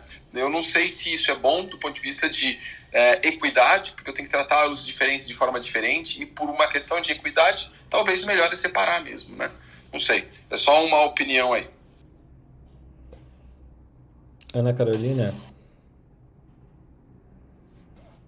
Não, eu acho, até eu queria que a Ana falasse sobre isso, para ela explicar, porque ela mesma já disse que essa é a grande consideração nos grupos de estudo, que eles estavam discutindo isso e que tinha um artigo que mostrava as diferenças físicas, mesmo quando você tinha é, um atleta que estava em níveis hormonais, níveis hormonais compatíveis com a, o treinamento, você não conseguia tirar a influência é, de anos de receber testosterona na formação óssea, na formação cardiovascular na, e, e na formação muscular. Então, eu queria que a Ana completasse.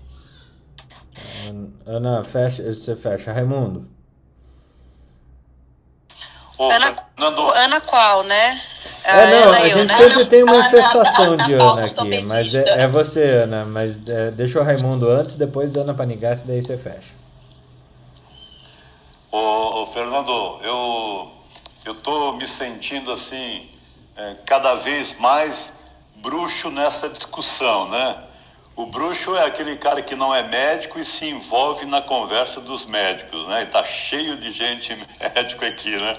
mas é, eu acho que a discussão é muito legal, é que veio a minha, a minha reflexão, e aí eu quero compartilhar com todos, né? Ah, aquela história que é, there is no free lunch, nem, é, neither breakfast and dinner, ou seja, não tem nada de graça, né? Então, todo esse esforço, essas coisas que, que a gente está discutindo aqui, alguém tem que pagar. E aí, hoje a gente, a gente tem, assim, na minha visão, três grandes pagadores, né?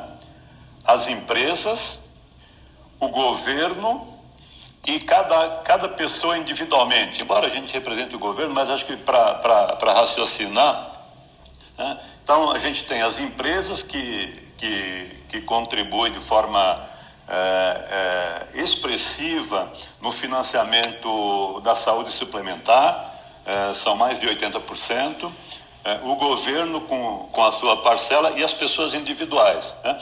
E aí, quando eu olho eh, na visão dos pagadores, né, eu olho assim, pô, as empresas estão chegando, assim, no limite da capacidade de pagar todo, toda essa história. Né? É, o governo depende de quem, de quem estiver à frente. Né? Então, se tiver o Zeca Pagodinho, deixa a vida nos levar e, e, e vai levando. Né? E as pessoas individuais, aquelas que têm é, capacidade de pagar, é, eu percebo que, que cada vez estão tendo uma visão crítica mais acentuada é, na perspectiva de entender qual é o valor que está sendo entregue. Né? É, então, eu acho que é, essa, essa, essa grande dificuldade, né, pelo menos na minha, na minha percepção, de mostrar o valor do que está sendo entregue, para que o pagador sinta-se menos desconfortável em pagar, ou sinta-se mais seguro em saber que aquele pagamento que está sendo feito está produzindo verdadeiramente valor, é, ainda é muito incipiente. Né? Então, é, meu desafio é, é como mostrar valor nesse esforço todo que está sendo discutido e que está sendo abordado. Bomba. Deixa eu só fazer uma intervenção aqui. É, a gente hoje hoje é meio dia e meia no, no Insta da Academia Médica a gente vai ter uma discussão sobre é, construção de propósito de valor, design thinking na saúde.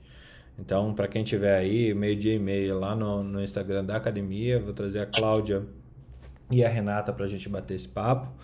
E que tem tudo a ver com isso que você falou, Raimundo. Quando você pega é, o stakeholder, um deles, como que você desenha é, todos esses valores atendendo às expectativas, às necessidades, os trabalhos a serem feitos e, e como que você desenha para isso. Né? Realmente não é simples porque sempre são vários stakeholders envolvidos, né? É, e nesse tema em específico que a gente está trazendo é, é, é, complicado. Ana Panigassi. Passa para Ana Simões, que é especialista. eu tô tá tentando entender, eu tô tá tentando tá entender. Ana, é, exatamente, a gente trouxe lá na, já na reunião a Ana Paula do vôlei, a gente tá, tá, ouvindo os lados e ontem a gente ouviu uma endocrinologista. Então, a gente também não tem a, a nossa formação de opinião, que a gente está tentando é, se embasar em ciência, né? Então, a gente levantou, no final das contas, só teve 20 artigos inclusos no, no nossa revisão. E, assim, é comprovado que existe sim uma, um aumento de força muscular nos grupos de homens trans, né? Quando eles, eles passam por muitos anos. E a conclusão que tem sido discutido no Comitê Olímpico é que ele te, eles têm que respeitar por anos, a gente está estabelecendo quantos anos, mas parece que vão ser de seis a oito anos, uma taxa de nível hormonal que a gente considera feminino, né? Com X, Y, Z de, de taxas é, então, aí vai ter uma taxa que a gente vai estabelecer, que já tem. É, essa taxa ela vai ter que ser medida por seis a oito anos. Se ele se manter nessas taxas, teoricamente ele vai, vai ser incluído, ele, ou que no caso vai ser ela, né? No, no, no, feminino. Agora, quando é o contrário, que a gente também viu o contrário, as taxas, mesmo na manutenção, ele acaba perdendo a força muscular. Então, isso é comprovado cientificamente. Agora, cabe a discussão do, do, da quantidade de atletas trans realmente que o volume vai ser pequeno, não, talvez não dê para formar uma equipe né, e um, jogos trans. E a questão é, é aquilo, mas também eu sei que se tivesse seis atletas trans. Então, não é pela quantidade, mas talvez nessa qualidade que eles vão ter de superioridade da força, do, das taxas de oxigênio. É isso que a gente tem que tentar é, categorizar para poder deixar no nível que fique de igualdade, né, nos níveis que a gente considera metabólicos, o que é, não vai dar para diferenciar no caso da altura, que já vai estar estabelecida, na massa muscular, que já vai estar estabelecida. Então fica uma questão realmente que a gente saiu com essa pulguinha atrás da orelha. Aí eu falei, vou levar amanhã para o plantão médico para ver se eles me ajudam, mas realmente é uma discussão que acho que vai ser longa, né? Acredito que vai ser longa mesmo. Eu sempre me refiro à bioética aí da Úrsula como a ciência das perguntas sem resposta, né? Quando a gente traz essas questões, a gente não tem resposta para isso. A gente tem é, afetos por, pelo assunto, na melhor das hipóteses, na minha opinião também, estratificando bem. A gente tem afeto por, por, por causas. É, tem a ciência de um lado, como sempre, tem o afeto, tem a fé, tem a, a cultura predominante, é, é multifatorial e, e, e, na verdade, tem um problema e vários pontos de vista. Né? Ana, quer fechar esse assunto, Ana Panigassi? Ah, não, eu tô, tô escutando, eu tô escutando aqui e pensando também, porque é, apesar de eu ter é, contato com mulheres trans e conhecimento, eu não tenho é, conhecimento técnico, né, de, de é, o meu conhecimento é mais social e, e, e, eu só eu acredito muito no feminino transeccional, que é o feminino que inclui as, o feminino que inclui as mulheres trans, né, e, né, então eu, eu, eu, o meu, meu conhecimento não é técnico, né? Uhum. Mas eu, eu acho. É, é só isso que eu acho complicado, né? Que eu, eu sou sempre a favor da inclusão, né? Então, é, é, só, é só essa minha, minha, minha preocupação, né? Eu não quero que, ninguém, que, que, elas não sejam excluídas, que elas não sejam chamadas de eles, que elas, que elas né, possam ter uma vida, já uma vida desgraçada, gente, ser trans. Né? Então, que elas possam participar mais da sociedade, é só isso. É. Eu tava lembrando aqui de uma música pro, pro Felipe cantar ah, o Felipe saiu bem na hora dele cantar, mas pode ser a Marileia do Girls Just... Forma de de falar, porque a gente fala ela, né, e ele ainda fica uma confusão na cabeça, porque eu não vivo essa realidade. Aqui na Santa Casa tem ambulatório trans, mas a gente não faz parte porque eles não praticam esporte. A gente até tenta falar, vamos lá para o nosso grupo de esporte, incluir, né, mas realmente é um trabalho que eles primeiro precisam se encontrar, evoluir nessa questão esportiva, assim como os paralímpicos, que, que às vezes passam ali no ambulatório de amputados e nem sabem que eles podem praticar esporte. A gente que tem que avisar. Então, realmente é um mundo à parte que a gente está entrando, mas é, com essas mídias e, e, o mundo conectado, a gente vê que o pessoal já está fazendo a transformação para ganhar bolsa, né? Então, chega nesse ponto em alguns estágios que a gente precisa pontuar a medicina e, e, e falar, olha, se você não tiver realmente comprovação que você fez isso por causa da, da sua transformação e não porque você quer ganhar bolsa ou quer estudar na faculdade X ou ganhar uma medalha olímpica, é, é meio que chega até tem que ter critérios também, é, inclusive psicológicos e culturais nessa avaliação, né? Então é bem difícil a discussão. Eu agradeço aqui a, a oportunidade de falar com vocês porque é, parece que não, mas abre sempre uma caixinha aqui na nossa cabeça para melhorar sempre e a gente tentar fazer o melhor. Obrigada mais uma vez. Obrigado, Ana. É, eu acho que a gente, assim, a nossa função é discutir. Não, não é não é uma questão de julgamento, né? A nossa função é discutir. Eu gostei muito, Raimundo, da forma que você estratificou os pagadores. É, é realmente muito interessante. E assim, eu, tem os pagadores e tem os recebedores, né? E, e, sempre você tem que ver o que, que você recebe desse, desse trade da saúde de alguma forma, o trade da medicina do esporte, o trade do que que for. É, e nesse assunto, lógico, aqui não, não tinha a menor intenção de, de chegar a alguma conclusão. Era realmente um, um trabalho exploratório.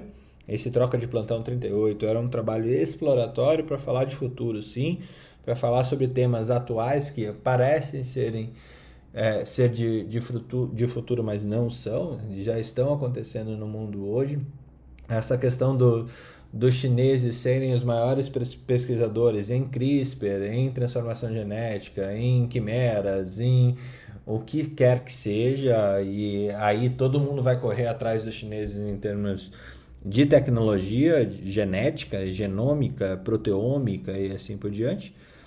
É, e ao mesmo tempo a gente tem problemas sociais decorrentes da, da, do desenvolvimento da aceitação de gênero, é, de transformações de gênero decorrentes é, da sociedade atual, dela é, dar mais espaço a essa discussão. Né? Não é porque não existiam, simplesmente hoje a gente tem mais espaço para essa discussão, que ainda é insuficiente, é, mas ainda temos incapacidade ou aparente incapacidade de colocar isso em pauta de uma forma honesta, adulta, transparente.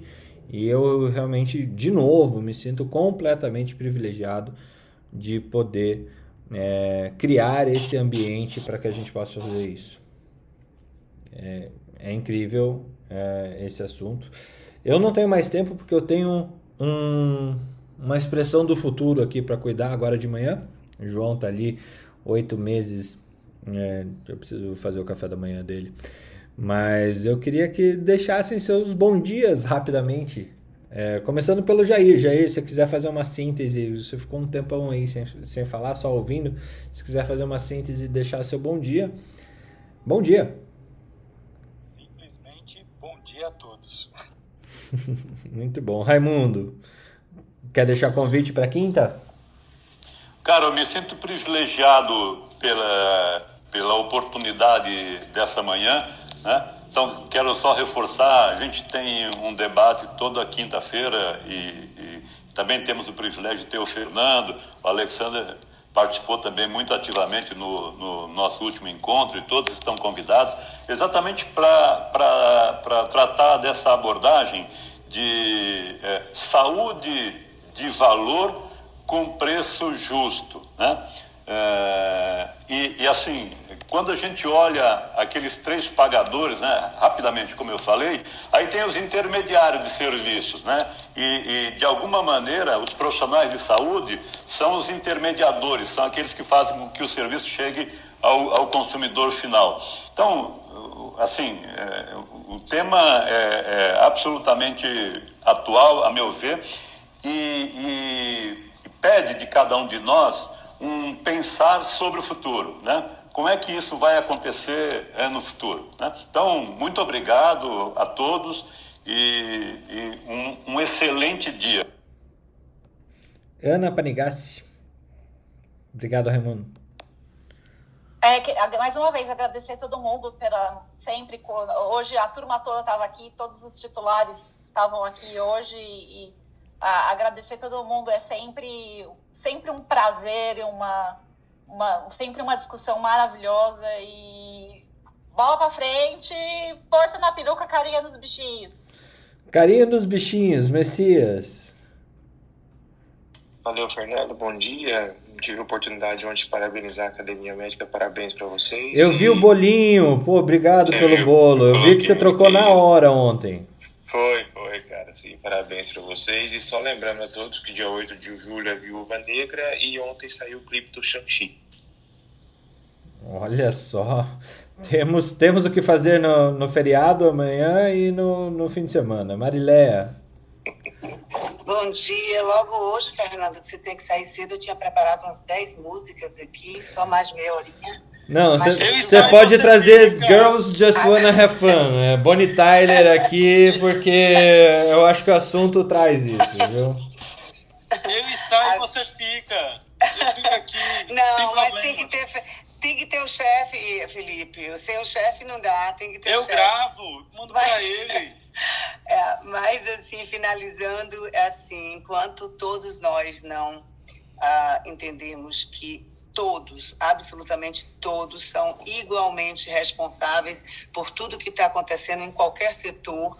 E, e, e, a gente não entender que não existe um culpado apontar o dedo. Somos, somos todos culpados e precisamos é, transformar juntos o setor e não olhar só para o umbigo, porque aí fica fácil quando você aponta de que um é coitadinho e o outro não é.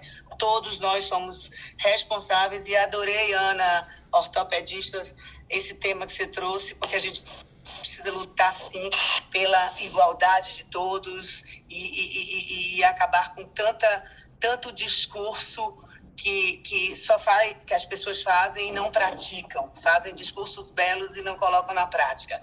Então, bom dia a todos. E Felipe, eu só canto com o Fernando na sala, tá? Eu tô aqui ainda, tá? Tá bom. Então canta. tô esperando. O, o, Alex espera um pouquinho. Eu abro, não, eu abro mão de falar agora no final pra você cantar. Tá bom, tá certo. Depois eu canto. Tá bom. Alex, bom dia. Bom dia, Fernando. Eu acho que eu acho que não tem nada a declarar. Hoje, hoje a discussão foi muito bacana. Eu gostei das, das Anas, né? Foi um trio aqui, né? De, sobre um tema super interessante. E, bem, eu acho que é só de mensagem para encerrar. Eu acho que, lembrando de quinta-feira, mas eu prefiro avisar mais em cima da hora, né, Fernando? É, do nosso grupo também, que a gente discute lá de gestão, que você sempre está lá, a Débora, e às vezes a, a, Ana e a Marileia aparecem, o Jair, Raimundo. É, é, é muito bacana essa discussão também de gestão voltada à gestão integrada da saúde ocupacional no ambiente corporativo, né? Isso é, é, é muito bom. Uh, o, acho que a mensagem final é o desejo da gente conseguir continuar aí reduzindo os casos de mortalidade. Vamos ver como é que vai ser o resultado hoje, né? Porque a resposta de segunda-feira é sempre é, intermediária, né? Não é o, não é o que realmente está acontecendo. Mas parece que a gente tem um cenário aí de, de queda e espero que a gente não tenha uma onda tão expressiva como a gente teve agora. Uh, nunca mais, né? Vamos ver. Tomara que nunca mais. Só na próxima pandemia de outro bicho, não desse. Débora, um bom dia. Bom dia, pessoal. Adorei o dia de hoje. Foi bem emocionante. Meu marido é psiquiatra, estava aqui analisando todo mundo. Não vou, não vou dar o reporte dele. Tô brincando, ele adorou o grupo, ele achou sensacional as questões levantadas, como foi posicionado, assim, os assuntos abordados, muito, muito legal. Obrigada. Vamos continuar com essa animação aí. Estamos caminhando para uma estabilidade, para uma queda. Eu sou muito otimista, né? Eu, eu creio que a gente vai, vai ter. Vão chegar mais vacinas, né, Marileia? Marileia já comprou os filhos lá, então tá tudo certo. Bom dia para todo mundo. Ana Paula, ortopedista. É, você viu que você ah, ficou conhecida como Ana Ortopedista. Gostei, gostei, adoro. Ortopedista e medicina do esporte também, porque eu tenho esses dois títulos e fico feliz que a gente vai acumulando conhecimento. Então aqui minha internet SUS Santa Casa, me despeço com um bom dia a todos.